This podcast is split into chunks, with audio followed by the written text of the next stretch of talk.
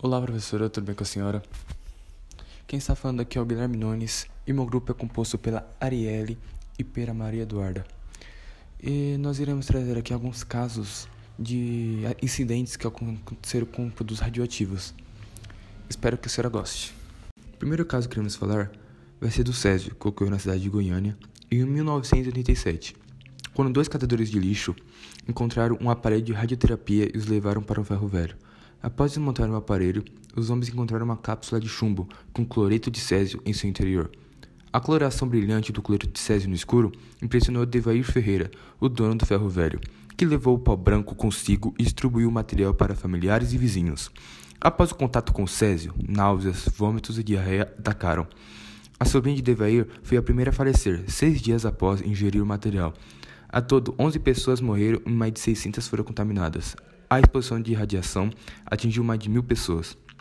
O ferro velho, onde abriram a cápsula, foi demolido.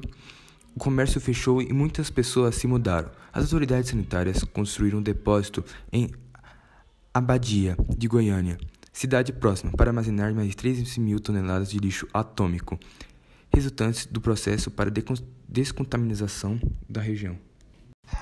O acidente de Chernobyl. O acidente de Chernobyl foi um acidente que aconteceu dia 26 de abril de 1968 na usina de Chernobyl, no reator número 4 da usina. Aconteceu por falhas de funcionários que deixaram de cumprir itens, tendo assim violação do protocolo de seguranças.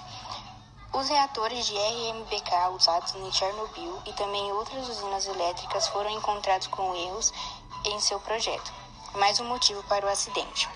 Quando receberam, perceberam as falhas e tentaram mudar, já era tarde demais, pois a reação nuclear estava totalmente instável com a quantidade de energia produzida que já ultrapassava a 100. Na cidade de Seversk, na região da Sibéria, era encontrado reatores nucleares e indústrias químicas. E lá ocorriam separação e processamento de urânio e plutônio. No ano de 1993, uma usina chamada Tomsk 7 passou por um acidente que ocorreu quando um tanque cheio de substâncias acabou explodindo, formando uma nuvem radioativa na região.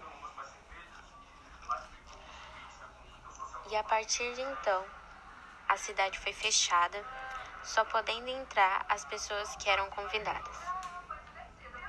As consequências que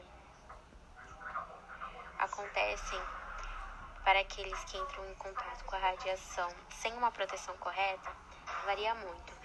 Isso é determinado pela quantidade de radiação, a extensão dela e a parte do corpo que está sendo exposta a ela.